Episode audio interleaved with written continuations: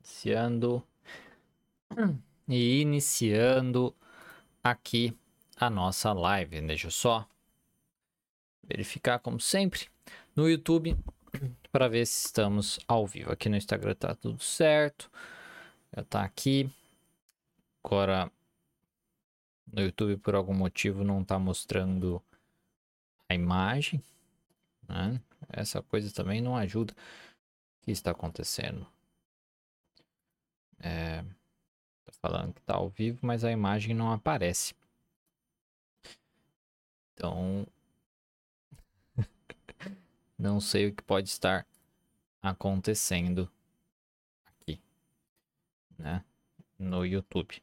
Bom, sejam bem-vindos aqui a mais uma live. É, se tiver alguém no YouTube, por favor, depois me avisem que a imagem está aparecendo, porque aqui para mim não está aparecendo, não sei o que pode estar acontecendo, tá? Deixa eu só fazer um último teste aqui, que é pegar justamente o link da live e é, acessar com outro navegador para ver se às vezes lá, né, na visão das pessoas, está aparecendo. Ah, no caso não está aparecendo por conta do, do horário. Então deixa eu só fazer uma pequena modificação. Como ninguém assiste pelo Instagram mesmo, então não tem problema as pessoas esperarem, né? Ninguém se interessa pelas lives daqui mesmo. Então tá tudo certo. Na verdade, pessoal, vocês estão aqui, mas enfim, deixa eu colocar aqui a visibilidade tal. Tá. Então vamos vamos lá. Então hoje eu quero falar com vocês a respeito. Ah, agora começou aqui no YouTube. Tá, demorou um pouquinho porque já estão como estava programado. Mas enfim. Então hoje eu quero falar com vocês a respeito das exposições. Então, às vezes você já trabalha na clínica né, psicológica com os seus pacientes, ou você está estudando ainda psicologia e quer saber um pouco mais sobre a exposição, como trabalhar com os medos do seu paciente. Esse é o tema da aula de hoje. Então, exposições na terapia cognitivo-comportamental, dominando a transformação com confiança. Então, seja bem-vindo a mais uma aula aqui da Academia da TCC. Eu sou Diego Falco, professor de terapia cognitiva, e aqui eu te ajudo a se tornar um psicólogo de referência utilizando a TCC para que você tenha uma agenda repleta de, de pacientes particulares. Na aula de hoje eu vou falar sobre as exposições.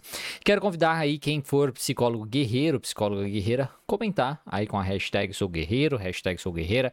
Se você é novo por aqui não sabe o que isso significa, eu costumo dizer que psicóloga guerreira é aquela que consegue realmente fazer o que deve ser feito para ajudar ao máximo os seus pacientes. Porque para trabalhar e ser referência no Brasil, é preciso ter três virtudes representadas pelo nosso tridente aqui, que não está aparecendo no Instagram, mas está aparecendo no YouTube, que é justamente coragem, astúcia e sabedoria. Coragem porque a gente sai da faculdade sem saber muito sobre atendimento clínico e precisa meter a cara aprender sozinho muita coisa e pôr em prática sem ter certeza se aquilo vai dar certo ou se aquilo não vai dar certo. Sabedoria, porque se você não saber a explicação do, dos comportamentos do seu paciente e não ter um método de trabalho, você não vai conseguir ajudar esse paciente. E astúcia, porque se você não enxergar a sua profissão como um negócio, você não vai conseguir valorizar a sua prática, não vai se tornar uma autoridade e não vai conseguir captar pacientes para você ajudar. Então sempre precisa dessas três coisas. Sem uma, se você só tiver duas delas, a outra vai te impedir de conseguir aí ter sucesso, um bom né, um desempenho na sua prática clínica.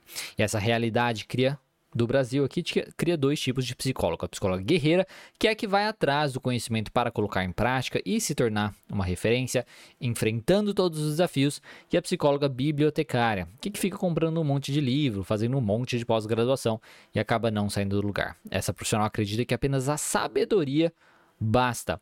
Mas isso simplesmente não é verdade. Além disso, a busca pelo conhecimento, neste caso, é um conhecimento falho, porque ele não é direcionado, ele é generalizado. É um conhecimento generalista. Preciso saber de tudo. Mas você acaba não focando no que você realmente precisa para aquele momento da sua vida profissional. Então você é psicóloga guerreira ou é bibliotecário ou psicólogo, né? Guerreiro ou bibliotecário? Comenta aí, deixa aí nos comentários para eu saber, tá certo? É bom falar que essa aula vai ficar disponível somente por 7 dias, depois ela vai apenas para a plataforma da academia da TCC. Então ela vai sair do ar na próxima quinta-feira, tanto no Instagram quanto no YouTube e ficar disponível apenas na plataforma da Academia da Terapia Cognitivo Comportamental, tá certo? Assim como a aula da semana passada, hoje eu já tirei aqui do ar. Então vamos lá. Primeira coisa, o que são e para que servem as exposições, tá? Que a gente trabalha dentro da terapia cognitivo comportamental. O que seria, né? O que seria a exposição? É basicamente expor o paciente tá? Então, colocar o paciente frente a uma situação ou a um objeto, tá? Ou alguma, algum sentimento ou algum pensamento, alguma coisa, basicamente qualquer coisa, que o paciente teme. Então, a exposição envolve colocar o, pra, o pra, paciente, colocar o paciente em frente, de frente aí, com o seu medo. Então, é expor o paciente ao seu medo. Isso é, digamos assim, a, a explicação mais básica do que seriam as exposições. Tá? Então, expor o paciente ao seu medo. E eu repito, esse, pensar, esse, esse, esse medo pode ser de uma situação, pode ser de um objeto, de um pensamento, de uma emoção e coisas variadas. Isso seja uma situação, a situação em si, tá? Porque muitas vezes o paciente ele tem medo da situação, daquilo que está acontecendo naquele momento, certo? Da coisa em si. E às vezes ele tem medo das consequências daquilo. Então, por exemplo, se ele passar por essa situação, vai ter uma consequência terrível. Se ele ter tal pensamento ou sentimento, vai ter uma consequência terrível. Então, às vezes, o que ele teme não é necessariamente a situação inicial, mas sim as consequências disso. E realizar a exposição também pode ajudar nessa questão. Dele ver que ele consegue lidar com as consequências dessas coisas. Beleza? Então, expor o paciente a um medo que ele tem. Tá? Esse é o básico de tudo. E nós podemos fazer exposições de situações externas, então coisas que acontecem, então o paciente pode se expor conversando com uma pessoa específica, indo num lugar específico, tendo uma ação específica. Então, conversar com uma pessoa específica é ter uma ação específica. Se expor no sentido de falar em público, se expor no sentido de fazer algo na frente de outras pessoas, tá? criar uma situação específica, certo? Então, seria se expor a uma situação externa. Pode ser objetos. Então, o paciente tem medo de copo, sei lá, ele vai se expor a um copo, tem medo de faca, tem medo de arma, sei lá, qualquer coisa nesse sentido. Claro que a gente só vai fazer isso se for uma coisa que ele precisa, né? Assim, tem medo de carro. Pode ser o medo do carro, como pode ser medo de andar de carro. Certo? São, são medos diferentes, mas que envolvem o mesmo objeto. Por exemplo, o andar seria uma situação, no caso. Pode ser de frutas. Uma vez conheci um rapaz que tinha medo de banana. É curioso, né? Curioso. Mas tinha medo de banana. Então, enfim. Mas existe. Então, pode ser situações externas, podem ter objetos, né? Podem ser pensamentos. Pensa no paciente com toque, por exemplo. Onde ele pensa algo né? Um paciente com obsessões, pensamentos obsessivos. Ele pensa algo, aquilo é terrível, aquele pensamento é terrível, isso leva ele a ter um comportamento. Ele teme aquele pensamento. Ai, por que, que eu penso isso? Eu não posso pensar isso. Quando vem, isso gera um problema. Ele tem medo de ter aquele pensamento, por exemplo. Pode ser pensamentos, pode ser emoções. Tem medo de sentir ansiedade. Porque o medo da ansiedade, por exemplo, pode levar o paciente a fazer várias coisas também. Ou ele pode ter medo de sentir o seu coração batendo mais forte, que serão medo de respostas fisiológicas, porque ele acredita que isso significa algo terrível ou que vai levar ele a ter um infarto, por exemplo, que aí entra no que eu falei, as consequências disso. Então, repetindo aqui, nós podemos fazer exposições de situações externas, de objetos, pensamentos, emoções e respostas fisiológicas. Tudo vai depender do caso específico do paciente. Por isso que não tem como a gente falar de uma forma é, assim, tem como, vou até falar hoje para você de uma forma generalizada como a gente monta essas exposições, mas é difícil a gente saber especificamente para todos os casos como trabalhar com aquilo, porque o terapeuta precisa definir com aquele paciente específico qual é o medo dele e como lidar com isso. Cada paciente tem um medo. É como eu disse, tem paciente que pode ter medo de avião, por exemplo, só que por motivos diferentes. Um pode ter medo de sentido do avião mesmo, com medo de cair o avião. O outro pode ter medo do que vai acontecer, porque no sentido, ah, se o avião cair, o que vai acontecer com a minha família? Né? Então, relacionado com a morte aí. Mas no sentido das consequências disso, depois. Outro pode ter medo de ficar enclausurado num, numa, né, numa caixa voando no céu e aí não conseguir fugir caso ele tenha um ataque de pânico. Certo? Então, os medos pode ser, é, podem ter um mesmo é, objeto, alguma coisa assim em comum, mas os motivos daquilo que está por trás, o raciocínio do paciente ser diferente. E é isso que importa a gente identificar muito bem o modelo cognitivo de cada paciente, tá? Que isso é a individualidade cognitiva de cada paciente. A ideia então é ensinar o paciente a lidar com essas situações, certo? Então, ensinar o paciente a lidar com essas situações e mostrar para ele duas coisas. Quando a gente faz as exposições, a gente quer mostrar para ele duas coisas. Que a situação não é tão terrível quanto ele imagina, tá? Então, beleza, é uma situação que ele teme, mas ela não é tão terrível quanto ele imagina. E que ele é mais capaz do que ele imagina. Mais capaz do que ele imagina de lidar com a situação e ou de lidar com as consequências dessa, dessa é, situação. Então é isso que a gente precisa mostrar para o paciente. A capacidade dele. Então, ele precisa. Porque quando a gente pensa na ansiedade, principalmente, que tende a ser aí a principal. É, é, o principal transtorno, né? Que a gente acaba, vamos colocar assim, lidando dentro da, da, da com as exposições, certo? A principal coisa é que a ansiedade ela é gerada, ou ela é formada, ou ela é fortalecida quando o paciente acredita que aquela situação ou aquela consequência é terrível, é muito maior do que ela realmente é. Tá? Então ele exagera, super, né, hiper, é, é, né, super exagera essa situação e também acredita que ele tem uma capacidade muito baixa de lidar com essa situação ou as consequências dessa situação. Então ele acredita que, o, que a coisa é terrível, é muito perigosa, muito mais perigosa do que realmente é, e ele acredita que ele é muito mais incapaz do que ele realmente é. E é isso que a gente vai trabalhar. Então a exposição ela ajuda a gente a trabalhar justamente com isso, tá? Porque a exposição vai fazer esse processo. A exposição vai ajudar expor o paciente naquela situação, ver que a situação não é tão terrível assim, que ele estava exagerando e também que ele é capaz de lidar, ou pelo menos mais capaz do que ele imaginava. Tá? Então, a exposição vai ajudar nesse processo. E a gente pode fazer todo o processo na parte cognitiva, certo? De ver se é um exagero, não sei o que, questionar os pensamentos, montar cartão de enfrentamento, tudo isso. O paciente pode entender perfeitamente. Só que, enquanto a gente não fizer isso na prática mesmo, de expor ele na situação, ele não vai. Ele, enquanto ele não sentir na pele, vamos colocar assim, vai ser muito difícil dele realmente compreender isso. Então é muito importante essa parte comportamental também. Porque isso até mesmo vai reforçar todo o processo cognitivo que a gente fez com ele. Tá certo?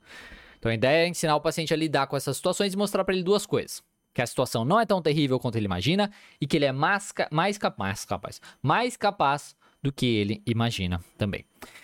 Então temos, como eu disse, essa fórmula né, da ansiedade, uma coisa que gera a ansiedade, que é que ele considera algo terrível, muito pior do que realmente é, e também acredita que ele é menos capaz do que ele realmente é para lidar com essa situação. Que é isso que a gente vai lidar com a exposição. Outra coisa também que a gente precisa trabalhar com o paciente, a gente vai fazer uma psicoeducação sobre isso, é sobre a curva do enfrentamento. O que, que é isso, né? Porque tem duas curvas que a gente costuma falar na terapia cognitivo comportamental a curva da ansiedade e a curva do enfrentamento. A curva da ansiedade, ela demonstra pra gente que é o seguinte: quando o paciente está frente ao seu medo, a sua ansiedade aumenta, certo? Tem um pico de ansiedade. Beleza. Quando então ele está frente àquele perigo ou ele imagina que, aquela situação, coisas assim, e aí ele evita, ele foge, a sua ansiedade cai. Então ele foge, ele fica mais tranquilo, a sua ansiedade cai. Ele fala, ah, foi certo eu, eu, eu, eu ter fugido mesmo. Só que o fato dele acreditar que foi bom ele ter fugido daquela situação, dele ter evitado o pensamento, a emoção, coisas nesse sentido, ele dá muito mais força para essa situação, demonstrando que ela realmente é terrível e que ele realmente não consegue lidar com essa situação. Com isso, essa situação fica mais forte. Num próximo, um próximo momento, ele vai estar muito mais hipervigilante. Numa situação parecida, ele vai novamente ter muita ansiedade, às vezes até mais ansiedade. Por isso que a evitação, ela acaba piorando o quadro do paciente, porque ele só vai cada vez mais reforçando o seu medo, mostrando que ele está certo de ter tanto medo, que ele realmente não deve enfrentar. E isso só vai piorando. Então ele tem uma curva de ansiedade onde a cada vez que ele evita, a sua ansiedade de uma forma geral piora o seu transtorno piora. E ele só vai piorando. Até desenvolver aí um transtorno de pânico, até desenvolver aí uma agorofobia. Tá? E nós temos também a curva do enfrentamento, onde o paciente então está frente à situação que ele teme, né, a questão do medo dele. Eles têm uma ansiedade, só que ele decide enfrentar isso. A sua ansiedade ela não vai subir mais, porque tem um, um pico, né? Ela vai continuar. Só que se ele lidar melhor com essa situação, com as estratégias que a gente for discutindo e tudo mais, a sua ansiedade vai começar a cair com o tempo. E aí ele vai ter justamente essa percepção que a gente busca. Ver que, cara, eu enfrentei e deu certo. Eu senti ansiedade sim, mas ela passou. Eu consegui lidar com essa situação. Então, talvez eu sou mais capaz do que eu imagino. E talvez essa situação não é tão terrível assim. Numa próxima situação parecida, ele vai ter ansiedade de novo, mas ela vai ser menor. Porque ele já tem gravado na mente dele que ele conseguiu superar a situação passada. E aí isso vai se repetindo até nessa curva do enfrentamento que a sua ansiedade vai caindo cada vez mais e vai ficando muito mais fácil e ele lida melhor com situações, tá? Então a exposição ela ajuda nesse processo. Então, e, e uma coisa que eu acho que é bacana de falar também é que às vezes algumas pessoas perguntam isso, tanto o paciente como o estudante, tá? Como meus alunos. Mas e se o paciente se expor, né? Porque pode acontecer dele se expor e não funcionar. Né? Por que, que isso será que acontece? Por exemplo, muitas vezes o paciente tem medo de fazer a apresentação. Né? Apresentação na faculdade, na escola e tal. E aí a gente com comenta sobre isso e ele fala assim: ah, mas não funciona. Porque mesmo eu tendo medo, eu vou e faço a apresentação porque eu sou obrigado a fazer. Mas eu sempre sinto ansiedade. Isso nunca melhora. Nunca melhorou. Por que, que isso acontece? Porque o enfrentamento ele não está sendo feito da melhor maneira possível. Pensa comigo. Se eu vou fazer uma apresentação na faculdade, ali, e enquanto eu estou fazendo a apresentação, eu fico pensando: ai meu Deus do céu, as pessoas não estão gostando do que eu estou falando. Olha só, Fulano estava olhando no relógio. Fulano estava conversando, estava fofocando. Será que eles estão falando de mim?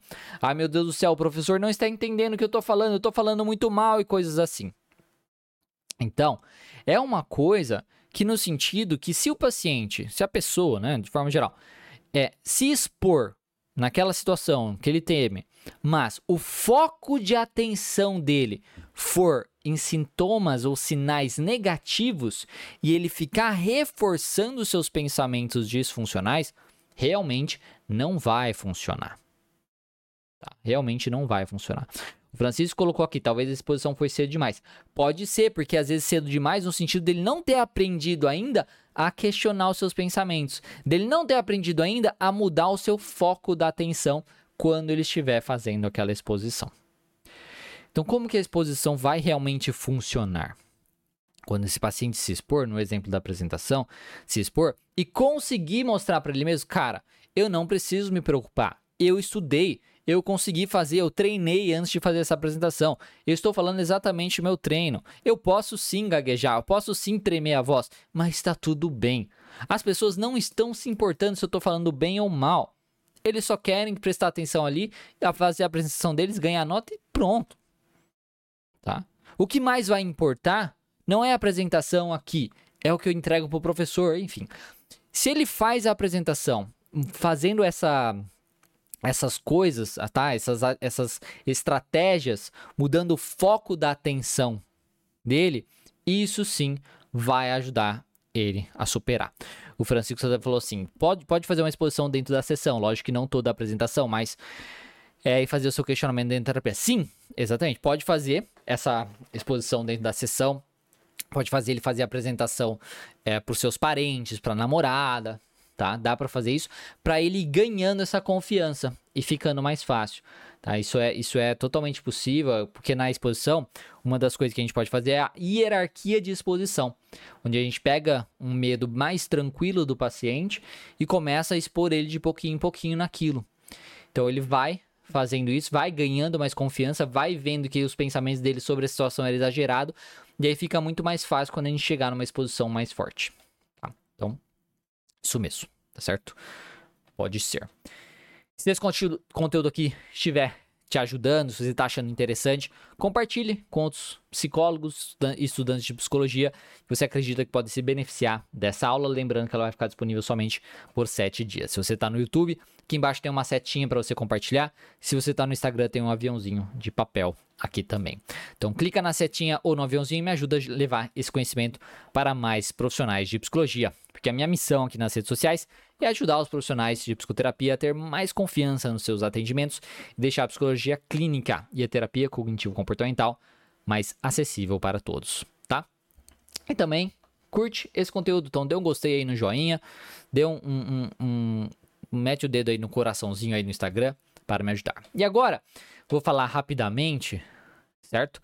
Na questão de como montar a sua a sua exposição com o paciente. Aqui no YouTube vai estar aparecendo na tela, mas eu vou citar aqui para o pessoal, vou comentar aqui para o pessoal do Instagram, tá certo?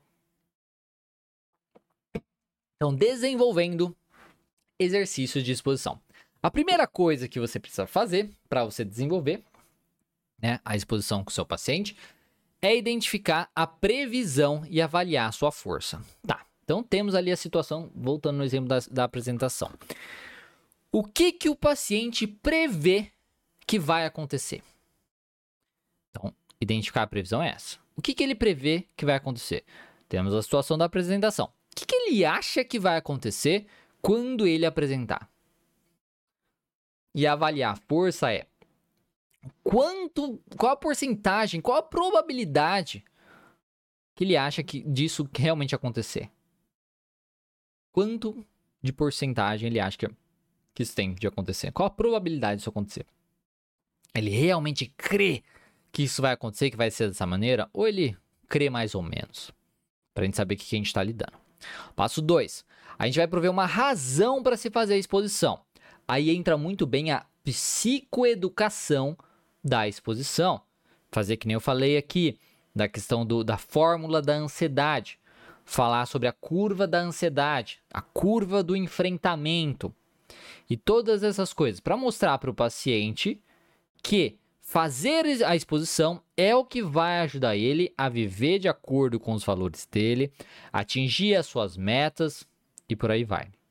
Ele precisa entender qual o sentido de realizar a exposição que aí entra novamente na fórmula da ansiedade, na curva da ansiedade, na curva do enfrentamento, que é através da exposição que ele vai ver que ele é mais capaz do que ele imagina e que a situação não é tão terrível assim. Além disso, ele precisa fazer essa, essa uh, passar por essas situações porque é importante para ele. Às vezes ele precisa fazer apresentações porque ele está no começo da faculdade, ele vai ter muitas apresentações ainda para serem realizadas, por exemplo tá? Então a gente vai dar uma razão para se fazer a exposição. Ele precisa ter muito claro do motivo dele fazer isso. Aí, no passo 3, a gente, nós vamos criar uma hierarquia. Aí entra justamente no que o Francisco estava falando. Ah, ele pode fazer a apresentação dentro, dentro do, do consultório. Sim, Porque a gente pode pegar esse medo e pensar, cara, qual porcentagem de ansiedade você sentiria, você sente frente a essa apresentação na faculdade? Nossa, 90% de ansiedade, hum, né? Beleza. O que seria menos que isso? Né? Às vezes pode ser ter com o mesmo tema da apresentação. Ah, apresentar para os meus amigos, para cinco amigos, por exemplo. Ou meus colegas de sala, né? os, os mais próximos. Beleza? Isso seria o quê? Ah, uns 80% de ansiedade. Beleza. E menos que isso? Ah, apresentar para meus amigos que não são da sala. Tá? Que eu tenho mais intimidade ainda. Tá. Então isso é o quê? 70%. E antes disso, que seria? Ah, apresentar para minha namorada. Certo? 60. Depois, apresentar para meus pais.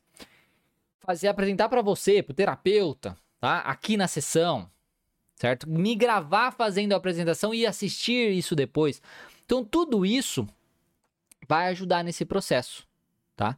Tudo isso vai ajudar nesse processo de criar uma hierarquia. Então, a gente vai questionando isso e vai montando essa hierarquia assim com o paciente, para que a gente consiga, de certo modo, ter uma visão maior dele e saber por onde a gente pode começar. Porque daí a gente começa com uma exposição um pouco mais tranquila. Tá, beleza. Então você sentiria ansiedade de apresentar aqui no consultório. Mas não seria uma ansiedade terrível, seria uma ansiedade de 40%, por exemplo. Beleza. Então a gente pode começar com isso. Vai ficar muito mais fácil do paciente ter a confiança de fazer a exposição. Ele já vai notar que ele estava exagerando e também a gente vai é, mostrar que ele é capaz. Então, beleza, cria a hierarquia. Passo 4, nós vamos escolher, então, uma dessas exposições nessa hierarquia. E a gente vai planejar os detalhes, como que vai ser essa exposição. Tá, que dia que vai ser? Como que você vai fazer? O que, que você precisa? Precisa preparar alguma coisa e tudo mais? Que, que, como que você precisa fazer?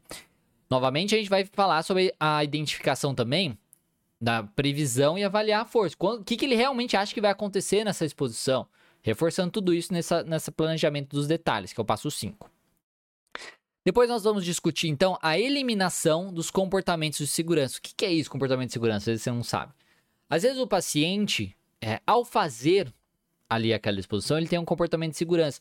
Que é, uma, é um comportamento que ele tem é que dá segurança para ele, só que mantém o problema, porque ele não testa aquela situação. Um exemplo clássico: toma medicação antes de fazer a apresentação. Seja o propo... Eu sempre confundo propanolol com propofol. Eu acho que é propanolol, né? que é o que muita gente toma. Toma. Pra, antes de fazer a apresentação, coisas assim, né?